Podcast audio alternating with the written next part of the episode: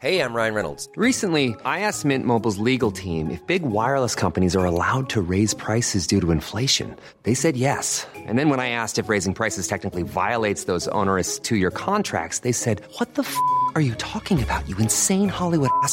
So to recap, we're cutting the price of Mint Unlimited from $30 a month to just $15 a month. Give it a try at mintmobile.com slash switch. $45 upfront for three months plus taxes and fees. Promo for new customers for limited time. Unlimited more than 40 gigabytes per month. Slows. Full terms at mintmobile.com.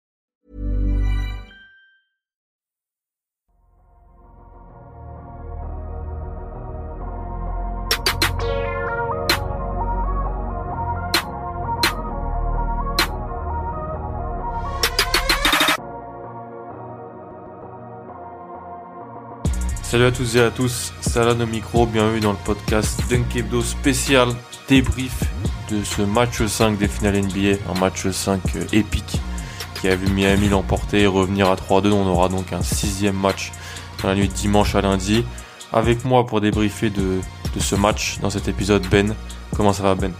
Ça va très enfin non je pense que ça s'entend ça va ça va moyen. Euh, c'est pour ça qu'on a inversé aujourd'hui un petit rhume. Euh, rien de plus grave une petite voix un peu enrouée. Donc je t'ai laissé la présentation Alan. J'ai parfaitement confiance. Mais je voulais être là pour parler de ce match euh, le meilleur de la série je pense. Ouais. Exact. Ouais. Le en termes de niveau de jeu, d'intensité et de deux équipes qui étaient bonnes en même temps ou euh, moyennes plus en même temps, ouais, c'était c'était vraiment le le cas. Vous voyez, ces finales NBA nous mettent vraiment dans un état. Il est, il, est temps, que, il est temps que tout ça se il termine. ça s'arrête. Ouais, donc tout ça se termine.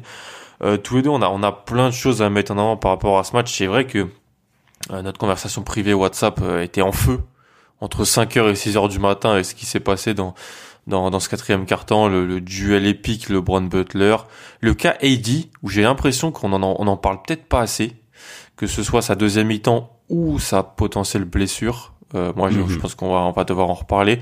Mais voilà, d'abord, avant de commencer, euh, merci à tous de, de nous suivre. C'est vrai qu'on a dépassé les 2000 followers sur Twitter grâce à. Un... Tu, tu, tu, penses pas, Alan, qu'on devrait mettre un nouveau défi du coup? Genre, ouais. euh, moi, je pensais à mettre 3000 avant la draft. La draft, c'est quoi? C'est dans un mois? Ça me semble. Ouais, dans en... un mois. Encore, vu que la première fois pour moi c'était irréaliste, je pense qu'on peut continuer sur cette série d'objectifs totalement irréalistes et peut-être euh, grâce à l'élan de solidarité y arriver. Exactement. Mettons des objectifs démesurés.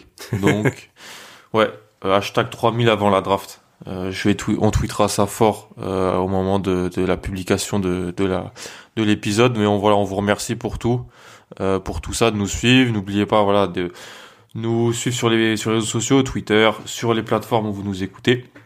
Mettez 5 étoiles, ça fait ça fait toujours plaisir. Et voilà, on, on se retrouve juste après l'interlude pour euh, pour parler de ce match 5.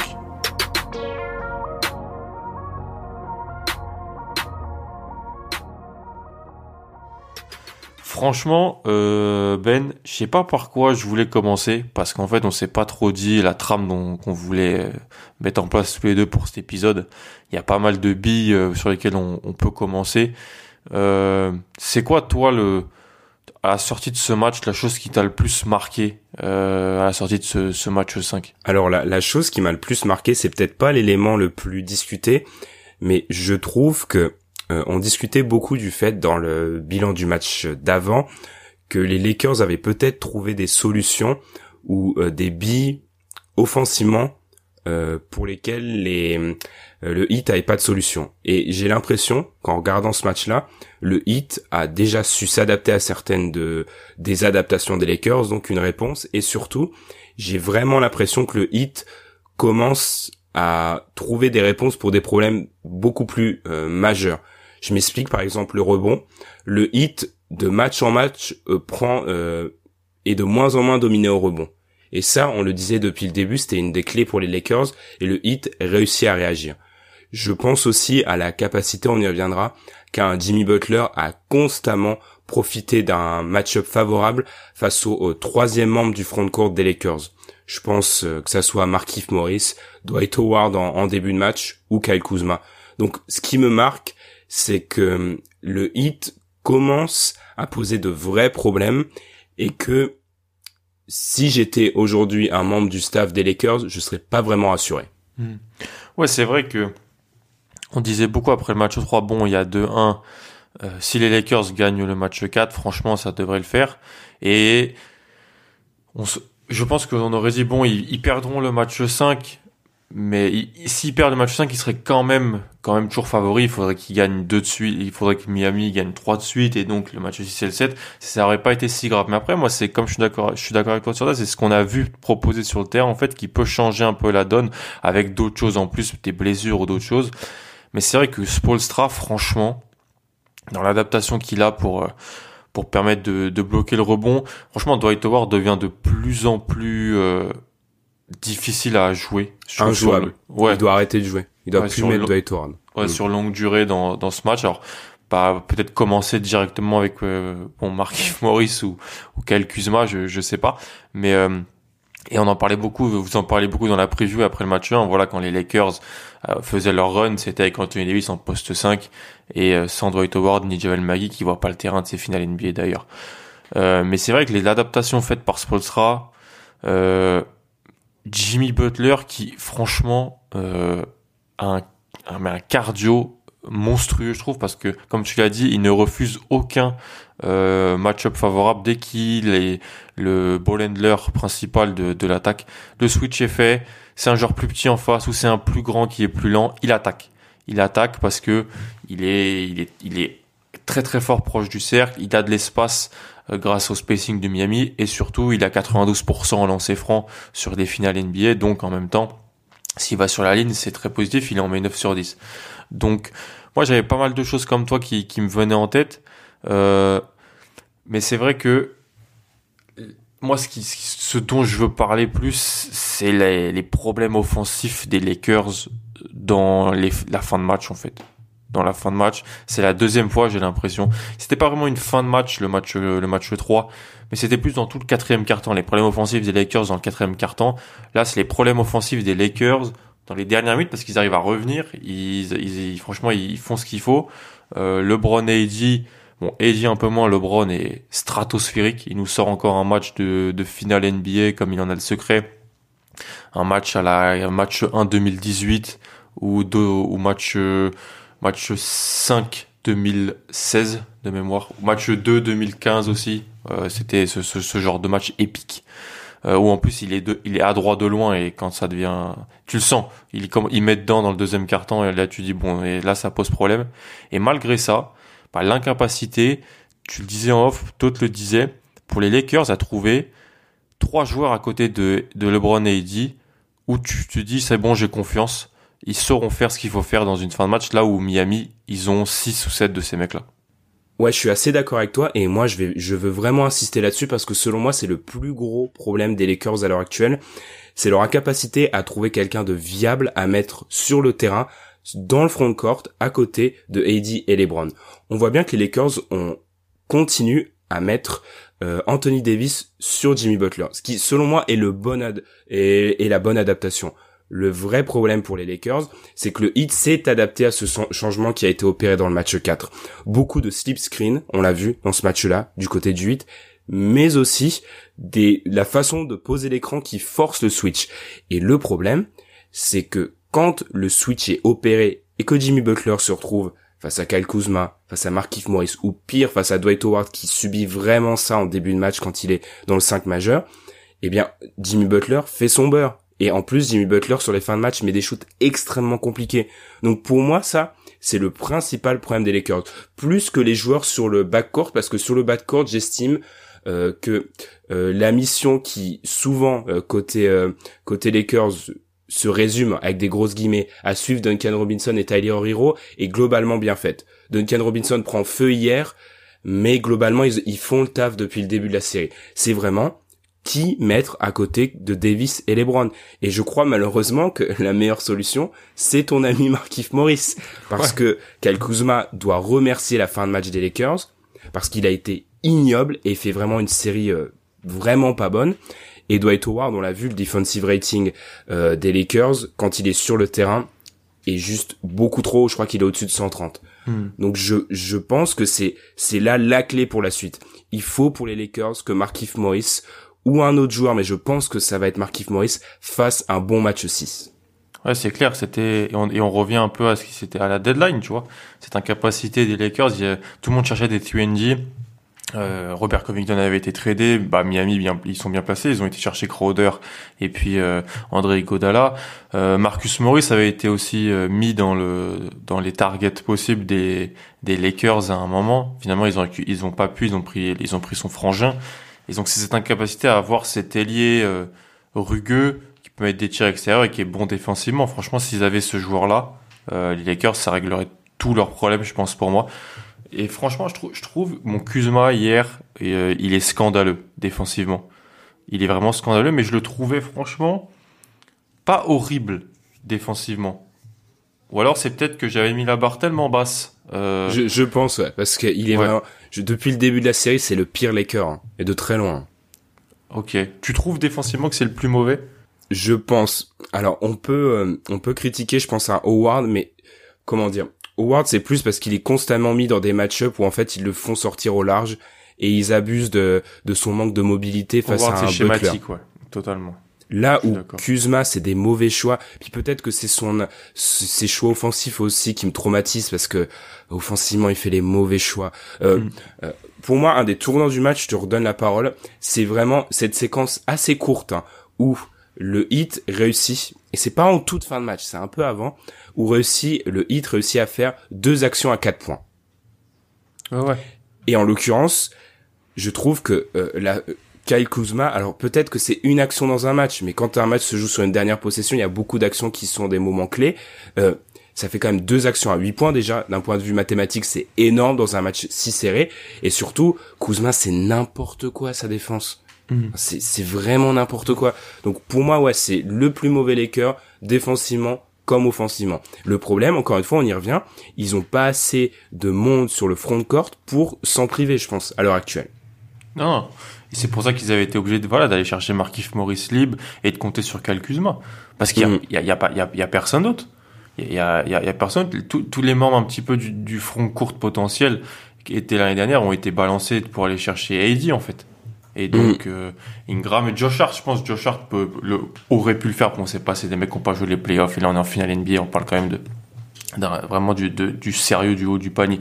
Mais je suis assez d'accord avec toi et franchement, pour rebondir sur, sur ça et passer peut-être côté Miami, moi, j'avais dit dans le, dans le débrief du match 3, lundi, euh, qu'on avait sorti mardi, qu'en fait, j'étais impressionné par le fait que, mais je comprenais comment Butler avait pu dans le match 3 aller aussi facilement sur la ligne et euh, attaquer sur les switches à chaque fois, c'est qu'en fait, la, la raquette était totalement ouverte parce que Kelly Olynyk était au large.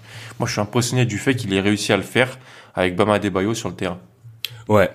Ça, c'est vraiment pour moi hyper impressionnant de la part de Spolstra. J'ai, j'ai pas tout compris schématiquement. Je suis pas coach de NBA, je suis pas coach de basket.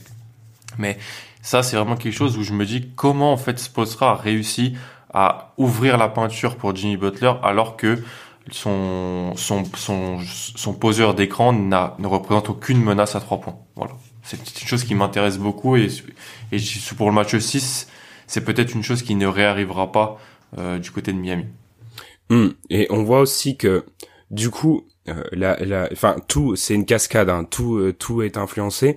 Le fait que Miami euh, oblige les Lakers à sortir Dwight Howard du terrain, ça fait que Miami, euh, les Lakers, pardon, se retrouvent avec seulement un protecteur de raquette qui est Anthony Davis. La problématique de le faire sortir de la raquette et de le faire défendre euh, Jimmy Butler c'est que t'as personne derrière. Hmm. Et c'est pour ça que Miami, déjà de 1, récupère de plus en plus de rebonds. Et de deux euh, réussit je pense offensivement plus facilement malgré et je te rejoins le fait que Kelly Olynyk ne soit plus là ce qui est très fort. Après je pense vraiment qu'ils ont vu que euh, et on, on l'a vu sur les deux premiers matchs ce la façon dont ils ont battu euh, les Bucks et les Celtics avec euh, cette tour de contrôle Adebayo ça marchera pas contre les Lakers. Parce que Adebayo pour la première fois va jouer un joueur meilleur que lui. Donc ils étaient ils étaient obligés de changer euh, moi, je trouve aussi, alors c'est dur de lui tomber dessus après un match historique. C'est aussi, on voit un changement majeur par rapport à 2016. Bon, c'est c'est quand même il y a quatre années. Euh, quand à la fin de la série de 2016, les Cavs réussissent leur remontée, c'est aussi parce que LeBron réussit à devenir un protecteur de cercle face aux Warriors. Je pense que LeBron ne peut plus le faire. Je pense que LeBron ne peut plus être protecteur de cercle.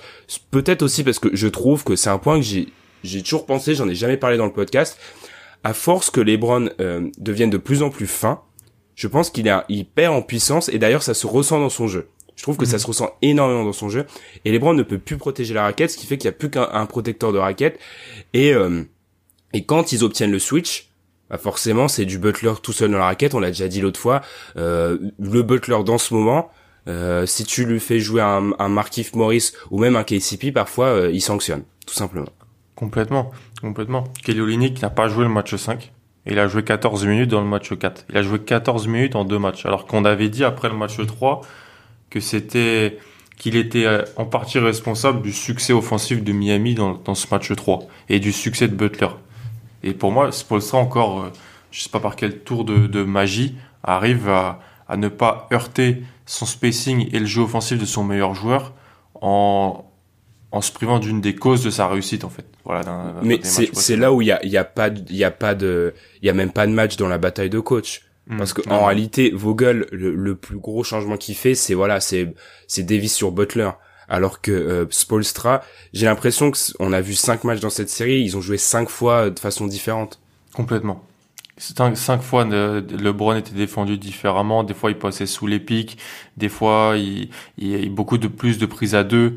Euh, des, des, des choix, en fait. Des, j'ai l'impression des, des choses balancées contre le mur. Et on voit ce qui, dans, dans les premières mi-temps, on voit ce qui reste, ce qui marche sur la fin.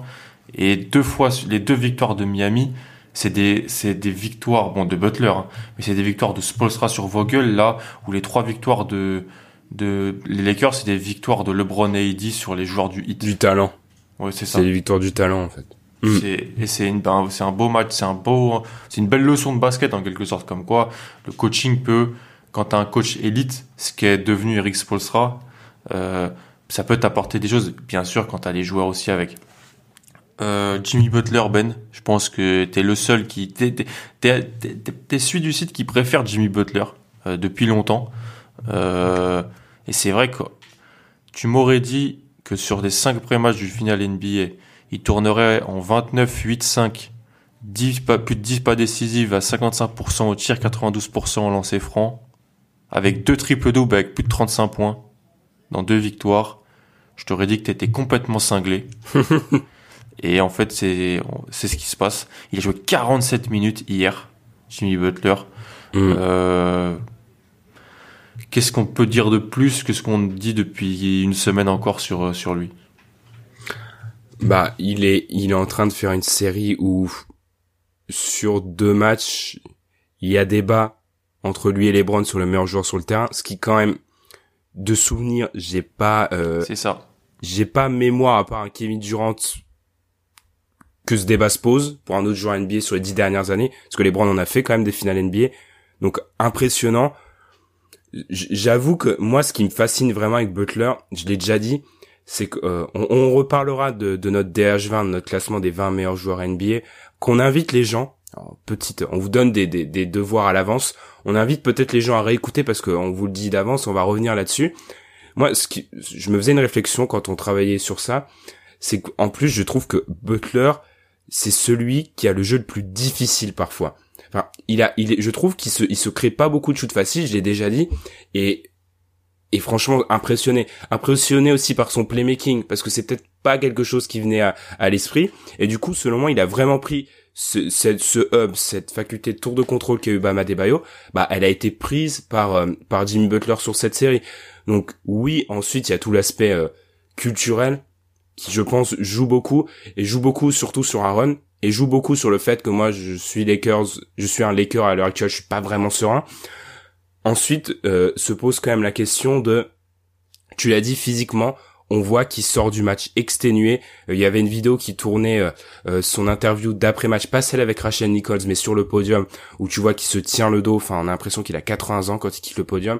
Après, on se fait pas de soucis, mais il y a un moment où physiquement ça va devenir difficile. On, on, on le dit depuis le match 3, hein, les mecs sont cramés. Mm. Donc on, je me demande, mais après pour Jimmy Butler, euh, ouais, c'est un mec que j'apprécie forcément. Après, le, on va, on est entre toi et moi, euh, on est tous les deux, Alan. Les retournements de veste sur Jimmy Butler, je les trouve savoureux. Ils sont Fascinant. savoureux. C'est fascinant, c'est fascinant les retournements sur Jimmy Butler. Jimmy Butler qui quand même, là, euh, bon, il regarde LeBron les yeux dans les yeux, on peut le dire. Mm. Et l'année dernière, il regardait Kawhi les yeux dans les yeux. hein. dans la série contre Toronto. Pas l'oublier ça. C'est que il fait une meilleure série que Giannis par exemple contre contre contre contre Toronto. Déjà l'année dernière, c'était un, c'était un top joueur. Les fans de Philly, on le sait, euh, qu'est-ce qu'ils prennent cher depuis depuis quelques quelques semaines? Alors que c'est pas pas que leur faute, c'est pas que la faute des Sixers, mais je suis hyper impressionné. Comme je dis, j'ai rarement vu un mec euh, dans le, exister comme ça dans le duel avec LeBron sur toute une série, pas sur un match, surtout sur une série. Euh, le tout, et moi, c'est toi, toi, tu l'as dit, ce qui te fascine avec Butler, c'est le nombre de tirs compliqués. Moi, ce qui me fascine, c'est sans prendre de tirs à trois points, quoi. Ouais. Il en a, il a mis 3 3 points en 5 matchs, il en a tenté 11. Donc il a un tout petit peu plus de 2 3 points tentés par match. En, quand tu es en 2020 avec la balle en main et que tu et que t'as tu l'as peut-être l'arme du pull-up à 3 points mais que tu ne les prends pas. C'est une anomalie, ouais. C'est une mm. anomalie complète en fait. Euh, c'est une, une, anomalie folle. Donc, on est dans l'ère des, des combo guards, des ailiers qui shootent en sortie dribble. Et lui, il le fait bon à mi-distance sur des turnarounds, mais il y a beaucoup d'articles euh, qui sont écrits, qui sont faits comme quoi juste le fait de prendre des pull-ups à trois points, euh, ça, ça te fait être défendu différemment. Mm. Euh, lui, il en prend pas. Il est, il, est toujours hyper altruiste. Il, en fait, il sait ce qui, ce qui marche. Bon, il met des, il met du pull-up à mi-distance compliqué. En fin de match, franchement, il met des, des, des gros tirs à mi-distance. Mais cette, moi, c'est cette anomalie, anomalia dans son jeu. Pas dans son jeu historique, parce que c'est un joueur qui a, est-ce qu'il a pas le jeu offensif, la sélection de tir d'un joueur des années 90 Voilà. Dans comment il mm. joue. Peut-être, mm. mais il arrive à le faire en 2020. Juste, ça marche en 2020 parce qu'à côté, tout le monde tire. Sauf Bama Boy. Ouais, c'est ça. Puis, pour revenir sur Butler, je, je maintiens ce que j'avais dit un peu là, dans le podcast précédent. Je pense vraiment que sa façon de jouer, je suis pas sûr qu'elle est, il peut reproduire ça dans beaucoup d'équipes de la ligue. Enfin, complètement. Parce que c'est viable, parce que y a, y a, les défenses sont terrifiées par Duncan Robinson et Tyler Hero et Jake Roder dans une moindre mesure. Euh, je vais pas, alors la, comparaison va faire euh, sauter de leur chaise les fans du 8, mais pour moi un peu c'est un peu la question Draymond Green, tu vois. Là, mm. c'est un peu la question Draymond Green avec une capacité à mettre des shoots qui est totalement incroyable. C'est-à-dire à quel point c'est euh, dans un autre environnement ça peut être reproduit. J'en doute un peu. Après, c'est sûr que Jimmy Butler, ce qu'on peut dire, c'est qu'il a une faculté à être là au bon moment et à se sublimer qui est peut-être pas vraiment égalé dans la ligue. Parce que je pense qu'on est tous d'accord pour dire que sa place, c'est pas de regarder les Browns dans les yeux ou un Kawhi. Et là où il a été, je trouve où il est incroyable depuis le début, euh, depuis le début des playoffs, c'est que alors il y a la série contre les Celtics où il y a des parce qu'Adebayo fait un chantier pas possible, mais on, se posait, euh, moi quand je, commençais à annoncer peut-être le hit haut, une de mes craintes c'était euh, l'incapacité du hit à vraiment avoir un joueur euh, qui fasse la bascule. Ça a toujours été Jimmy Butler ensuite. Et c'est pour ça, peut-être, je, reprends un peu la trame du podcast, je te coupe l'herbe sous le pied.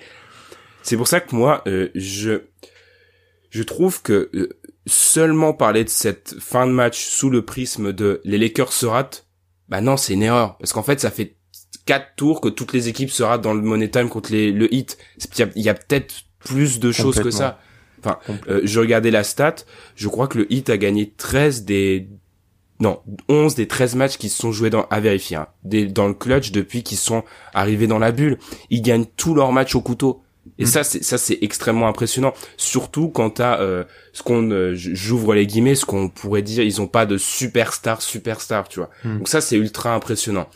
Et, et pour moi, c'est le résultat de Spolstra, Butler et aussi les mecs autour. Parce que hier, je te laisse la parole, mais euh, euh Duncan Robinson a son match enfin. Il y a la surprise Kendrick Nunn. Enfin, ils ont, euh, ils ont les joueurs de complément que n'ont pas les Lakers au bon moment.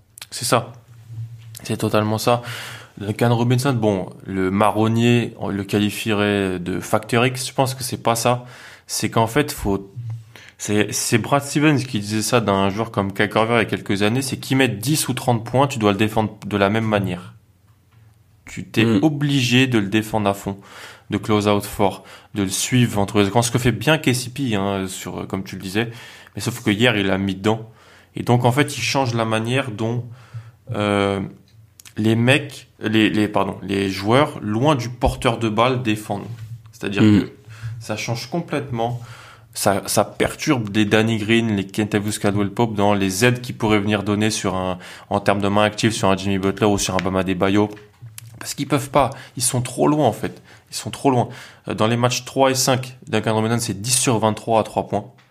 Dans les matchs 1, 2 et 4, c'est 5 sur 16. Donc que ce soit en termes de volume ou en termes de réussite, quand Duncan Robinson est dedans, ça change tout. Ça change tout euh, pour, euh, pour, Miami et pour les Lakers. Ça fait partie de ces joueurs-là où ça change tout pour les deux équipes en quelque sorte. La deuxième chose sur laquelle je veux revenir avec toi et tu l'as dit, c'est qu'en fait, ok, bon c'est débattable. LeBron et AD sont censés être les deux meilleurs joueurs de la série. Il y a débat avec est-ce que Jimmy Butler est meilleur qu'Anthony Davis sur la série? Ouais, je pense. Mm. Voilà, maintenant on en, on, est, on en est arrivé là. Hein. Alors qu'après les deux premiers matchs, c'était Anthony Davis MVP. Hein. On en Mm. est arrivé là. Mais le problème, c'est quoi? Le problème, c'est que derrière, le troisième meilleur joueur des Lakers, il est quoi? Le neuvième meilleur joueur de la série? Tu, tu veux dire sur l'intégralité de la série? Ouais. Ah, peut-être pas. Peut-être pas parce que euh, faut pas non plus. Je trouve qu'il y a quand même, c'est enlever du crédit, je trouve, à Butler et à Spolstra que de fantasmer sur la profondeur du hit qui, euh, en fait, le truc, c'est que vu qu'à chaque match il y a un joueur du hit qui sort la tête du chapeau, on en vient presque à oublier ceux qui font pas des bons matchs, tu vois. C'est Euh, vrai. Jay, par exemple, euh, sur l'intégralité de la série, je suis pas sûr que Jay Crowder soit meilleur que KCP. Je, sur- suis d'a- je suis d'accord. Sur Hmm. l'intégralité. Et, et si tu commences à monter à 8, 9, ça fait un paquet de monde qui fait rentrer. Je pense qu'à des, à des Bayo, c'est, c'est un cas assez compliqué à, à, à noter, on va dire, parce que il a, il a eu, le- il est toujours un peu diminué, on a l'impression. Euh, il y a eu la blessure. Jimmy Butler, oui. Duncan Robinson, peut-être sur ce qu'il apporte, mais en fait, moi, moi, je trouve vraiment que on voit vraiment la difficulté à être constant au final NBA, parce que des deux côtés, il y a aucun role player qui est constant sur la série. Complètement. Mais je te dirais que sur les trois derniers matchs, donc ceux là où Miami en gagne deux, derrière AD LeBron, donc déjà Butler est le deuxième meilleur joueur de et peut-être le premier. Enfin sur enfin c'est compliqué. Personne n'est vraiment meilleur que LeBron James, mais bon. Je te dirais que je préfère Tyler Hero, Robinson, Bam joue pas le 3 donc c'est compliqué. Crowder, bon il met pas dedans mais fais pas d'erreur Jay Crowder en fait. Fais pas de, fais pas de bêtises. Et je te dirais que Nunn, sur les deux derniers matchs, est vraiment solide, en fait. Après, ouais, Nunn, après, c'est oublier son, si tu joues sur les trois derniers, c'est oublier le premier, mais tu vois, si on compare, par exemple, Jay Crowder est solide parce que, en fait, euh, on en revient à notre théorie du costume, il a un costume parfait. KCP, euh, ou même des Danny Green, il y a des moments où on leur demande de prendre des responsabilités. Alors, euh, LeBron et Anthony Davis font la plupart du chantier, mais il y a des moments où ils doivent mettre des gros shoots. J'en reviens à la première défaite du, euh, j'en viens à la première défaite des Lakers dans cette série où Markif Morris en vient à prendre deux shoots importants dans la fin de match. Là, on peut dire, alors, les gens vont se dire, ils ont réussi à passer 30 minutes sans parler de cette action. La fin de match, euh, les deux derniers joueurs qui touchent la balle euh, côté Lakers, si on enlève, on enlève le shoot à une seconde de la fin de LeBron, c'est Danny Green et Markif Morris en fait. Et c'est là où euh, je, je comprends ton propos, mais moi je me dis juste que ils ont la possibilité euh, côté hit de se cacher quand un role player euh, n'est pas bon, parce qu'ils ont peut-être un peu plus de profondeur, même si elle a été un peu remise en question durant la série. Euh, Markif Morris c'est pas bon, tout le monde lui tombe dessus parce qu'il n'y a pas de, il y a pas d'alternative. Cal Kuzma pareil. KCP pareil. Enfin KCP le match où il est le moins bon de la série, tout le monde lui tombe dessus parce que on voit que ça fait une différence telle, sachant qu'il y a peu de marge, euh, que il peut pas se permettre de faire ça. Là où euh, Jay Crowder a des moments d'absence, Duncan Robinson aussi, mais ils ont d'autres joueurs pour prendre leur place. Jay Crowder n'a rien mis contre Boston, par exemple. hein. Et t'as vu, ça s'est pas vraiment vu dans... Parce qu'il y avait toujours un... T'as un Robinson à un moment, un Hero. En fait, ouais. Est-ce qu'en fait, c'est pas... Est-ce que les... C'est, c'est, c'est un truc improuvable, mais t'as l'impression que les Lakers sont tout le temps super bons, tous en même temps? Et du côté de Miami, bah, il y en a toujours un qui va faire un super match. Plus c'est ce qui a tué les Bucks et les Celtics en fait. Exactement. C'est ce qui tue toutes les équipes qui jouent les, le hit ça. depuis le début quoi. Et c'est pour ça qu'il y a ce sentiment par moment, on a débattu toi et moi, Tom aussi, Ilias c'était plutôt de ton côté, Tom plutôt du mien, où on se dit Miami est pas la meilleure équipe en fait, par moment, parce que on voit des trous d'air de certains de leurs joueurs et d'autres, mais il y en a toujours un qui est là pour euh, pour le faire et il gagne le match dans le clutch là où quand les autres équipes les battent, bah c'est clair, net et précis sur ce genre, Mm. sur les victoires. Mm. Et donc ce, ce cette espèce de faux débat du ah Miami est, est pas la meilleure équipe, mais il gagne parce que parce que raison X Y Z, il, il se met en place alors qu'en fait, bah, comme tu l'as dit, c'est juste qu'en fait il il y a une alte, c'est la, c'est pour ça que ce, ces joueurs ne sont que des role players en fait, parce qu'ils ne peuvent pas euh, répéter des matchs à plus de allez 18 points avec une bonne adresse et pas d'erreur mentale défensive. C'est un truc qui est fait.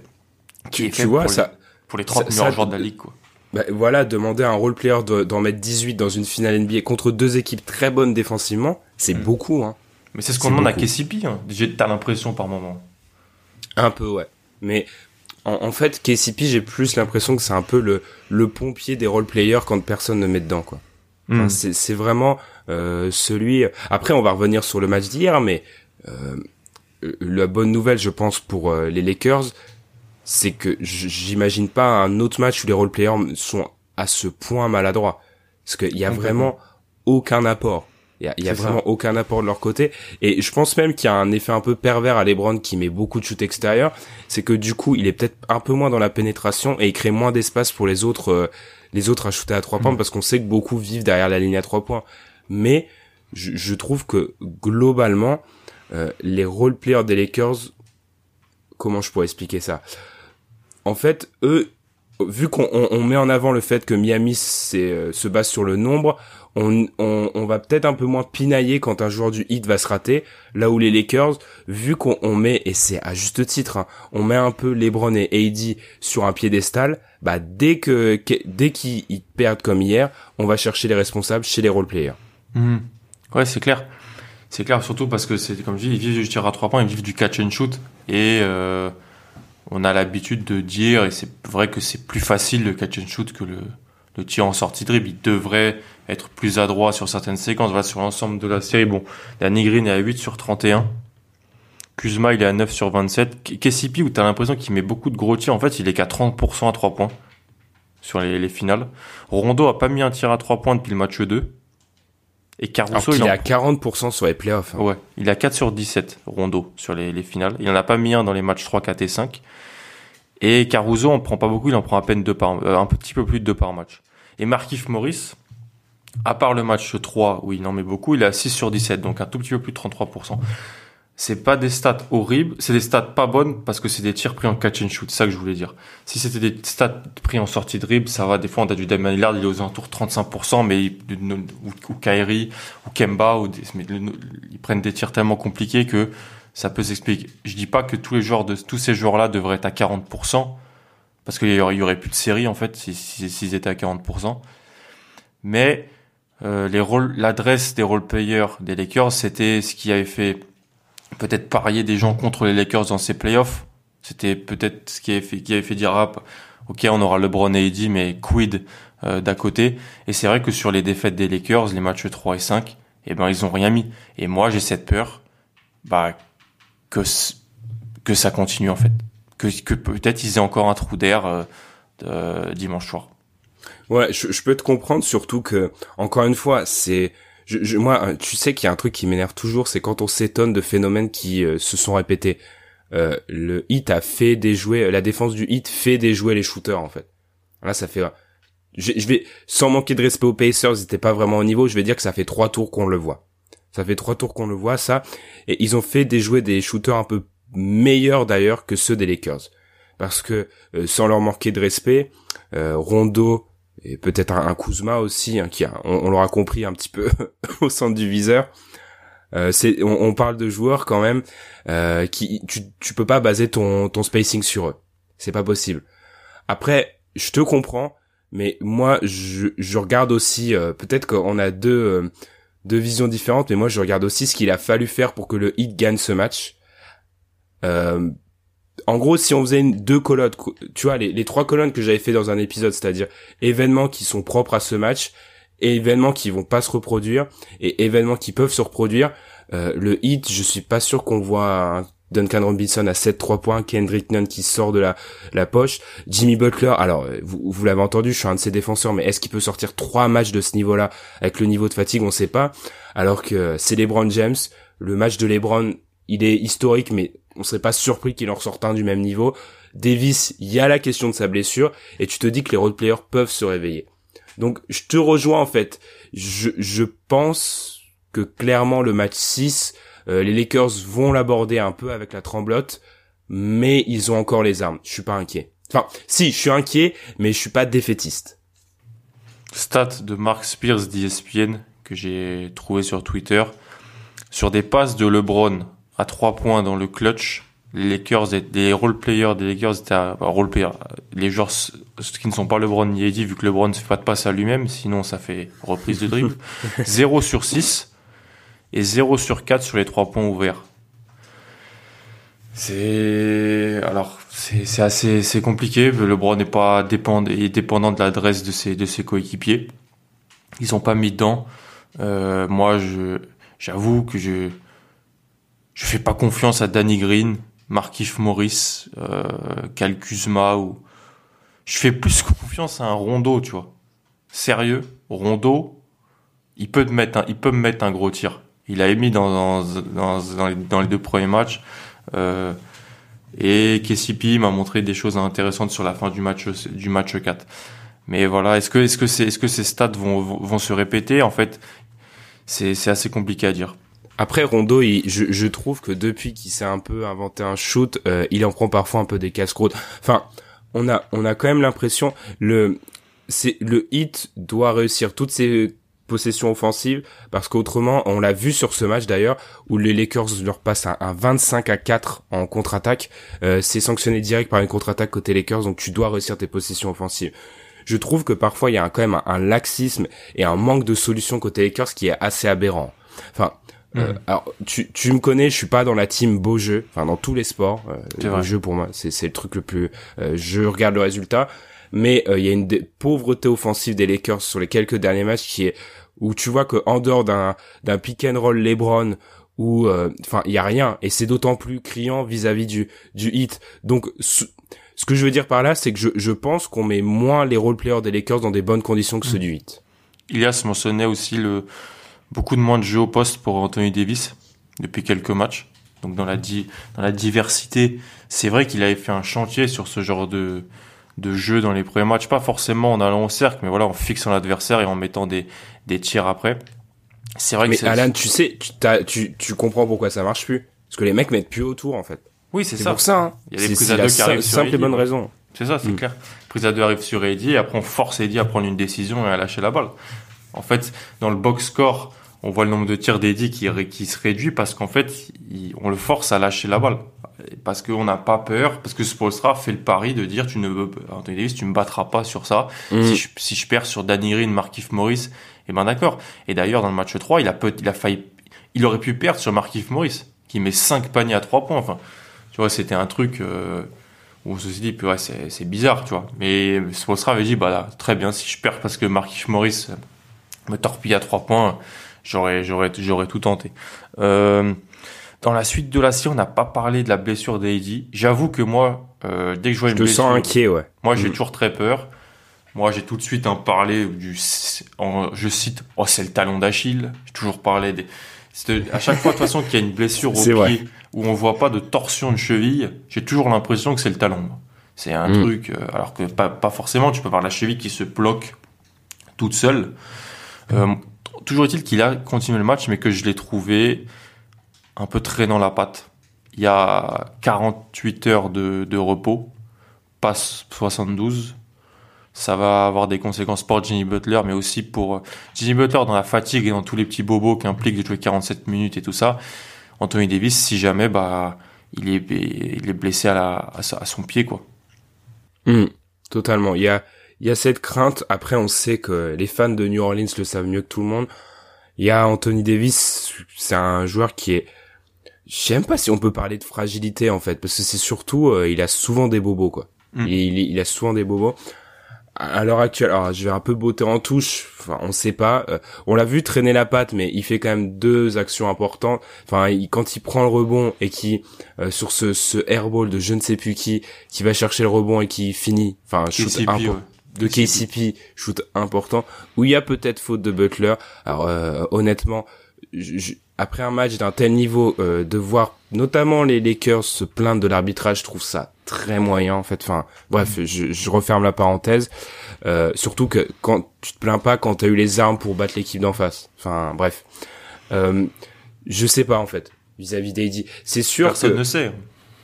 c'est sûr que au moment où j'ai vu cette blessure et même cette fin de match, je me suis dit il faut si je me mets à la place d'un membre du staff des Lakers, il faut les terminer maintenant. Il faut vraiment les terminer maintenant. Et tu c'est marrant qu'on soit tous les deux Alan, moi ça me fait vraiment penser, tu te souviens la première saison du podcast 2016, Mm. quelle série on commente? On commente le Warriors Cavs. Et dès le match 5 où le match 5 est gagné par les Cavs, tu me dis attention, attention et moi, je te dis non, mais les Warriors ont gagné. Même avant le match 7, je te dis les Warriors ont gagné. Même dans le euh, money time du match 7, je te dis les Warriors ont gagné. Et j'avoue que je, je pense que je suis traumatisé par ça parce que je suis très très inquiet pour les Lakers. Je sais pas. Enfin, hon- honnêtement, Ouais. c'est compliqué quoi. C'est du défaitisme. On pourrait nous taxer de, de défaitisme, de vraiment être hyper pessimiste. Ce qui est ce que des fois le fan NBA est, mais nous on est ni, on n'est pas fan des Lakers en fait. Donc euh, genre ça peut Boston serait dans serait trop, euh, à la place des Lakers, je serais au bout du rouleau. Je dirais déjà qu'on a perdu, qu'on va perdre, le scénario catastrophe, on voit tout en négatif. Là en fait, c'est plus que comme tu l'as dit en, en, en ouverture de podcast, les ajustements qui sont visibles et qui bah, font que T'as l'impression que la série sur les trois derniers matchs n'est plus la même que sur les deux premiers, déjà. Et en Mhm. plus, elle change après tous les matchs, comme tu l'as dit, grâce au- aux ajustements de Spolstra. Le petit bobo d'Anthony Davis, cette incapacité complète des Lakers à ne pas pouvoir défendre Jimmy Butler depuis trois matchs, enfin, c'est irréel pour moi, totalement irréel. Et, euh, tu te dis, bah voilà, cette équipe de Miami, elle a, un truc en fait. Elle a peut-être un truc. Elle aurait dû perdre selon les bookmakers contre Milwaukee. Elle aurait sûrement dû perdre contre Boston selon les bookmakers. Elle, doit perdre. Elle est sans Dragic. Elle a Adebayo a loupé un match. Et ils sont là. Donc Ah, t'as un peu peur du facteur euh, mystique. je sais pas, mais 2016 c'est mystique un peu ce qui se passe côté euh, côté euh, côté euh, Cavs. 2019 c'est mystique aussi côté Toronto. Le le shoot de Butler, de Kawhi, ils reviennent ensuite de 0-2 pour gagner 4-2. Ils vont en finale, ils battent les Warriors parce qu'il y a des blessures en face. Faut pas juste voir le basket comme un sport mathématique ou, ou, ou un sport du ah mais en fait la NBA est, faite sur de, de séries et donc en fait le système de séries fait que ça avantage normal- normalement 90% du temps sur 7 matchs ça sera toujours la meilleure équipe qui va l'emporter. Mais je me dis, je sais pas, je vois, je vois des petits signes comme quoi bah, cette équipe-là, elle va pas, elle va pas se battre elle-même. Va falloir que ça soit les Lakers qui fassent un gros match, un gros match 6 avec un, un gros duo LeBron AD et on sait pas dans quel état il sera. Et il va falloir qu'à côté, ils aient un ou deux joueurs qui soient de solides troisième et quatrième option. Voilà. Moi, je, Miami se battra pas lui-même dans le, dans le match 6. Pas du tout. Euh, Vas-y, euh, avant que je perde totalement ma voix, euh, franchis le pas et nous- dis-nous que Miami gagne le 6 et que t'attends le 7, quoi. Fran- franchis, franchis le Non, pas. non, non. Non, parce que. Non, en fait, c'est, vraiment super compliqué. Je, je, je dirais pas ça. Moi, comme tu l'as dit, on a vu Jimmy Butler jouer 47 minutes et finir en- avec un triple double avec 35 points. Enfin, je me dis, c'est, c'est pas, c'est, pas duplicable deux jours après. Mais est-ce que, est-ce que Bama Bayo sera pas meilleur? Je l'ai trouvé pas très bon. Je trouve pas très bon, en fait, sur les finales. Je vais être cash, je trouve pas très bon sur les finales NBA. Bama Il joue. Anthony Davis, en fait. Et il joue- voilà. Je, je pense qu'on l'a vu trop beau parce C'est qu'il ça. il a joué euh, Daniel Tice et Brook Lopez. Maintenant, il joue Anthony Davis, c'est plus le même joueur. C'est normal. hein. Et c'est Mm. total. en fait, c'est pas que je le trouve pas très bon, c'est que je le c'est un joueur, dans, c'est un joueur dans sa troisième année à qui on, on demande d'être, euh, allez, 75% de ce qu'on demandait à Dwight Howard d'être entre 2008 et 2011 du côté du Magic d'Orlando.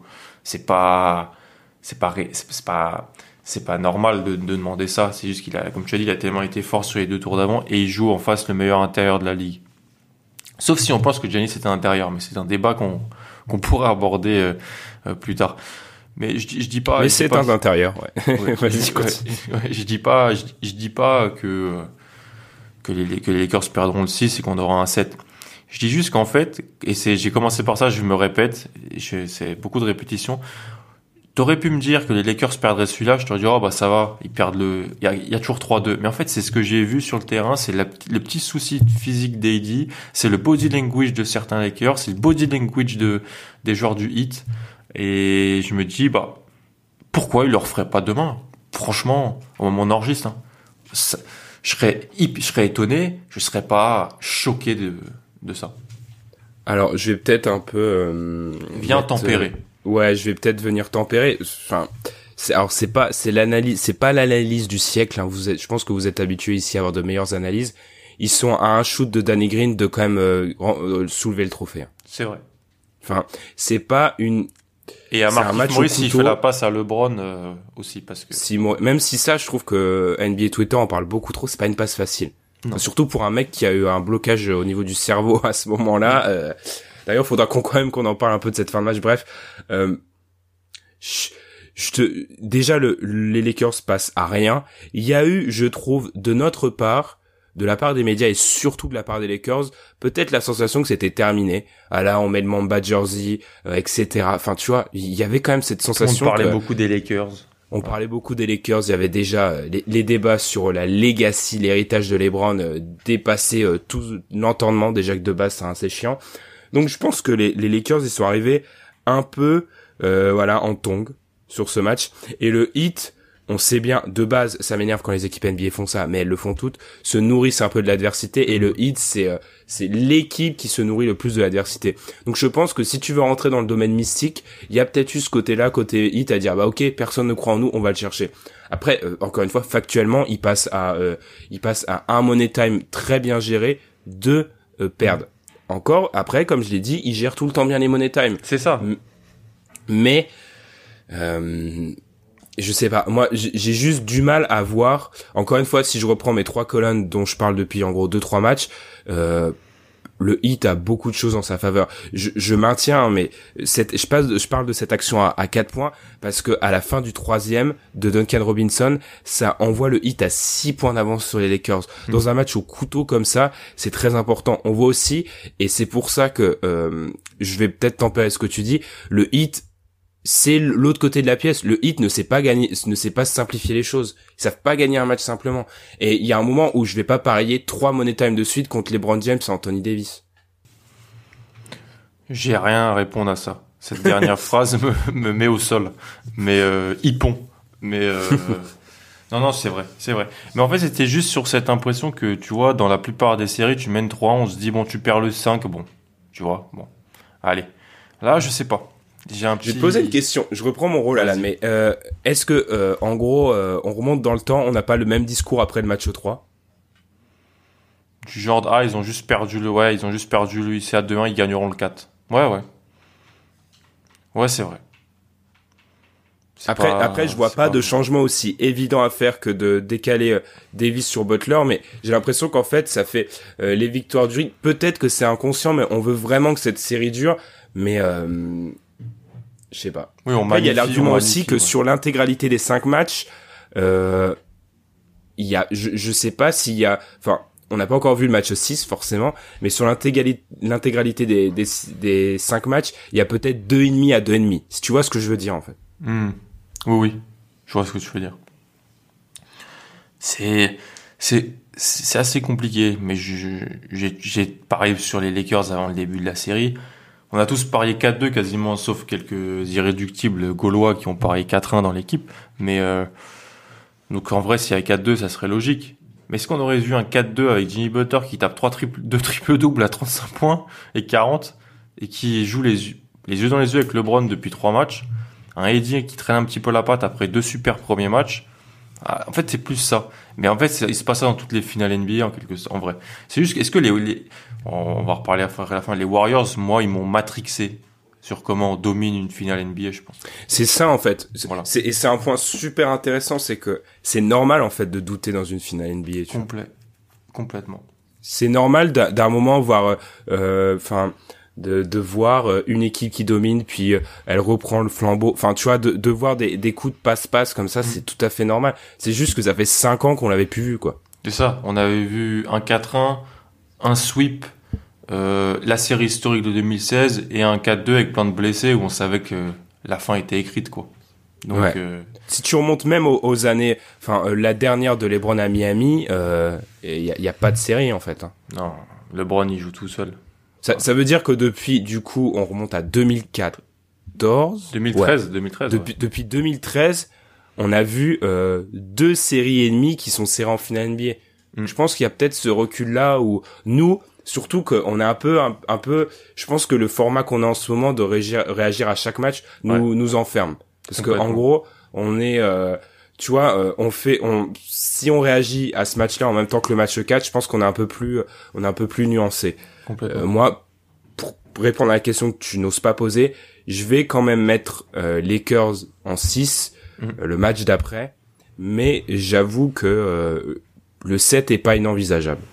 Je suis d'accord. Oui, c'est ça. Je- on a, on a trouvé peut-être le point. On a été euh, ma- mal aiguillé, influencé sur euh, une surdomination en finale NBA, ce qui ne doit pas être possible. On est censé avoir les deux meilleures deux des trois meilleures équipes, parce que des fois, la, une des conférences a les deux meilleures équipes. Mais bon, ça, c'est des, des débats sans fin, parce que les équipes se jouent pas toutes. Mais bon. Euh, moi aussi, je vais dire que les, je pense que les Lakers vont finir le travail dimanche soir. Euh, si un, je sais pas si qui fera le podcast, euh, si jamais on a un match, un match 7, qu'est-ce qu'il faudra qu'il se soit passé du côté de Miami dans ce match 6 Un barrage à 3 points Euh, alors j'allais te dire, euh, j'allais te proposer un truc, mais je suis en train de me dire que on l'a dit, ils gagnent tout le temps d'une façon à peu près différente. Enfin, les ajustements sont constants, donc euh, à voir. Je pense, je vais, je vais te faire un contre-pied. Je vais répondre qu'est-ce qui doit se passer côté Lakers? Côté Lakers, je pense qu'on doit avoir en gros à peu près le même match. Anthony Davis un peu en dessous et euh, le troisième Gugus du front de course qui continue à, à ne rien faire. Complètement. Après, après, je- peut-être les gens diront ah oui, mais on n'aura pas toujours un LeBron James de ce niveau-là. Euh, je réponds que euh, je sais pas si on aura toujours un Jimmy Butler de ce niveau-là. Il faut pas non plus oublier que entre le match 3 et le match 5, il y a un match 4 où Butler pris par Davis est moins bon. hein. Et humain, il met une vingtaine de points, c'est clair. Il Ouais. est il est humain et enfin il y, y a ça aussi, il y a cette capacité à, à répéter dans l'excellence où euh, où là bien sûr si Jimmy Butler refait un match 6 du niveau de fait un match 6 du niveau du match 5 et il y a des, les Lakers sont vraiment dans dans la mouise pour être honnête mais je pense vraiment qu'en fait, on, on connaît le, le scénario les Lakers perdent. C'est euh, les role players qui les font perdre en vrai, parce qu'on a quand même l'impression sur le déroulé de la série qu'ils vont pas perdre à cause de LeBron ou d'AD. Parce que le seul match où on a vu certaines personnes dire ah ils ont perdu à cause d'AD, c'est que AD a des problèmes de faute, c'est tout. Oui, exactement dans le, dans le troisième match. Mhm. C'est clair. Bon, on va voir. On va avoir peut-être plus d'indications sur l'éventuelle blessure d'Anthony, parce qu'en fait, il est revenu, donc euh, il n'y a pas eu vraiment de communication sur un pépin physique. J'en ai pas vraiment vu euh, personnellement, mais euh, on a vu. Ce serait réaggraver une blessure qu'il avait avant, mais euh, on- c'est les finales NBA, ils sont à un match de soulever le trophée, ils jouent. Hein. Enfin, Complètement, complètement. Là, il a peut-être plus mal que hier parce que t'as l'adrénaline du match et voilà, bon, il a fait, il a serré la chaussure et, et voilà. Donc ça, mais avec les staffs NBA et tout ça, puis t'es à un match de gagner le titre et t'as, et t'as LeBron James dans ton équipe. Donc euh, même si j'ai un pied en moins, j'y vais. Donc euh, Mm. c'est, c'est clair. Franchement, on a, on a abordé pas mal de, de choses. J'ai. Alan, je suis obligé de poser la dernière question. Est-ce que la, la, la dernière action du match était la bonne? Parce que c'est un peu ce Twitter Cette que question folle, cette question folle. Euh, oui, LeBron fait le bon choix. Il fixe trois défenseurs. Il, est, il a trois défenseurs sur lui et il fixe le quatrième. C'est-à-dire que Bam euh, vient un peu quoi. Et c'est impossible de la glisser à Eddie. Je pense que Chris Bosch l'a dit dans, le pod- dans un podcast avec Brian Windors et Zach Lowe. Bon, il, il, il a un peu dit bon, je connais pas Frank Vogel, mais il n'y avait pas 20 000 options. Ses premières options, LeBron va, il score lui-même. Deuxième option, il, il va et puis il passe à Eddie. Et troisième option, ben, il fait ce qu'il peut. Et ce qu'il peut, c'est qu'il a fixé trois gars adverses et qu'il y a un, un quatrième qui est, qui est venu aider et Green était tout seul en tête de raquette. Danny Green qui d'ailleurs vit sur sa réputation des finales 2013 hein, parce que il est cataclysmique sinon en playoff en, en termes d'adresse. C'est vrai quand on te sort ces pourcentages au tir, faut pas oublier qu'il y en a. Euh, ces pourcentages au tir sont euh, influencés par des séries qui se sont passées il y a 7 ans quand même. Ouais, Donc, ouais, faut- totalement. Genre déjà l'année dernière contre les Warriors, il met pas grand chose et, et- et voilà. Et, et je crois, je, je, je peux me tromper. Hein. Mais je vois que même de mémoire dans la finale où il gagne contre Miami 2014, il est pas si à droite. Non, il est pas bon. Sur la deuxième, il est pas Voilà. bon. C'est sur la première où il perd, où il est excellent et qu'il tape à limite un record de nombre de tirs à trois points réussis sur une série de play une série de finale NBA. Mais euh, non, pour moi c'est la bonne action. Je pense que je pense qu'on partage un peu un peu tout ça. Après, euh, les, euh, comme comme les Warriors ont matrixé euh, comment on doit gagner une finale NBA, Kobe Bryant et Michael Jordan ont matrixé comment on doit gérer une fin de match et on, retient les 5 shoots à deux qu'ils ont mis au buzzer dans leur carrière on oublie les 25 ratés. Hmm. Pour répondre globalement avant de te laisser finir, je suis d'accord. euh, le seul truc peut-être, c'est euh, en fait, c'est moi je suis je suis pas dans la team. C'est à la superstar de prendre le shoot, pas du tout. Je me dis juste parmi tes deux tes deux troisième options, trois quatre même options en l'occurrence, est-ce que tu voulais vraiment que ce soit Danny Green qui soit là tu vois? Oui, oui. Est-ce que tu dessines pas un- une deuxième, meilleure deuxième option si, la, si le premier truc marche pas? Mais là, c'est à vos gueules. Hein. et, et après, faut aussi préciser, et je te laisserai vraiment, j'arrêterai de parler, mais que euh, la stat tournée sur euh, Twitter, c'était le, le pape des analytics, euh, je sais jamais comment dire son nom, qui est un ancien des Bucks, euh, Seth euh, Pat, Seth. Partno. Ouais, voilà exactement, euh, qui expliquait qu'en gros, euh, on tombe sur, dont Snoop Dogg est violemment tombé sur Danny Green, mais euh, un, un joueur NBA euh, grand ouvert ou ouvert à trois points, euh, le pourcentage de shoot, de réussite se situe un peu au-dessus des 40%. hein. Il y a- a quand même plus de chances qu'il rate qu'il ne le met. Là où c'est terrible pour Danny Green, c'est que euh, tu vois au moment où il lâche le ballon, tu sais qu'il est court en fait. Ah Ouais. Il est court, court, court. Et ensuite, enfin, on n'a pas besoin de parler de la suite où euh, Markif Morris nous fait une, une mini J.R. Smith, mais euh, ouais, compliqué. Ouais, il a pas oublié le score, il, il a juste oublié comment faire une passe, quoi. Ouais, Ouais. il- C'est Enfin, y a un joueur du hit qui défend trois mecs des Lakers quand même. C'est ça, je vois, je, je vois ce qu'il veut faire. Il veut la mettre pour Eddie, une sorte d'aléo pour lui donner la balle euh, derrière le Ou défenseur. même, ou même provoquer, ils sont dans le bonus. Hein. Enfin, Plutôt complètement, complètement. Non, c'est, ouais, il y a eu un bug dans le cerveau de Markif Morris, quoi. Il y a eu, Mm. il y a eu un et je pense qu'il veut, il veut bien faire en plus, hein. Là où J.R. Smith, euh, c'était vraiment, il voulait, on en, a, on en a assez parlé tous les deux, on, est- était ensemble en direct pendant ce match-là, on avait fait le débrief quelques heures après, on était ahuris. Mais Ouais. là, je, je, je- lui en veux moins qu'à qu'à J.R. Smith, juste, c'est, c'est, est-ce que Markif Morris doit être sur le terrain à ce moment-là? La question du début est encore, euh, celle-là, est encore ouais. présente. Bah, bah, en fait, ce que t'as pas d'alternative. Donc, euh, je, je te pose une autre question. T'aurais préféré que ça soit Kyle Kuzma ou Dwight Howard Kyle Kuzma, il tire. Kyle Kuzma, il tire.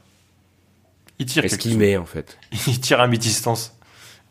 Et s'il met, il reste encore 4 secondes, de toute façon. Pour Miami, avec un temps Surtout, ouais, on parle pas de ce point-là. Surtout là où c'est bien joué, c'est qu'au moment où Danny Green prend son tir, il reste 9 secondes. Ouais.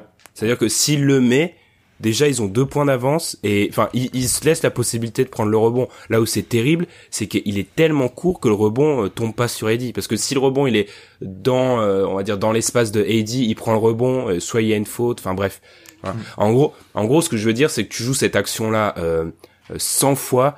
Euh, je pense que les Lakers scorent 70. Enfin, c'est que là ils sont ils sont pas tombés, euh, ils sont pas tombés au bon endroit quoi. Et ils ont aussi pris le risque en laissant potentiellement 10 secondes. Si Danny Green le met, bah, Spolstra, il a 10 secondes après, hein, pour dessiner quelque chose aussi.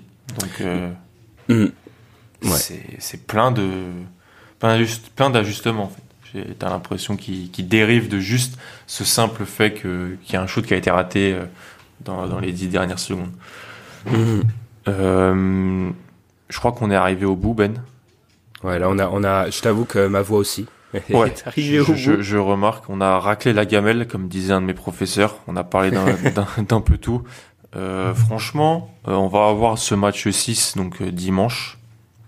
Je pense que tout- toute la planète basket va, va le regarder. On se retrouvera, bah, on se retrouvera pour en parler euh, courant de la semaine prochaine. N'oubliez pas, voilà, nous suivre sur les réseaux sociaux. On fait péter le 3000 avant la draft. Ouais. On, précise juste aux gens qu'en cas de, en cas de victoire des Lakers, On sait pas encore si on va attendre comme on faisait d'habitude, c'est-à-dire un épisode le week-end pour débriefer ou on va débriefer dans la foulée. Je pense que ça, ça dépendra de nos disponibilités et de ma voix aussi. Complètement, complètement. Mais en tout cas, voilà, les gens qui, qui nous découvrent sur les réseaux sociaux, donc c'est, faut, faut le dire peut-être pour les gens qui savent pas, un podcast tous les débuts de semaine. Euh, et voilà, n'hésitez pas à nous suivre sur les, les applis de podcast, sur euh, sur tout ça, nous noter, nous donner des 5 étoiles, ça fait ça fait toujours plaisir. Ben va te reposer, prends un sirop pour la toux. Euh, je me suis déjà reposé toute euh, toute l'après-midi. Ouais, c'est c'est compliqué là. Je suis, je suis, dans le même état que Danny Green, je pense. mais mais, mais t'as été meilleur dans le clutch que lui. voilà, Merci. Je, je dirais ça. Allez, salut à tous, à plus. Salut.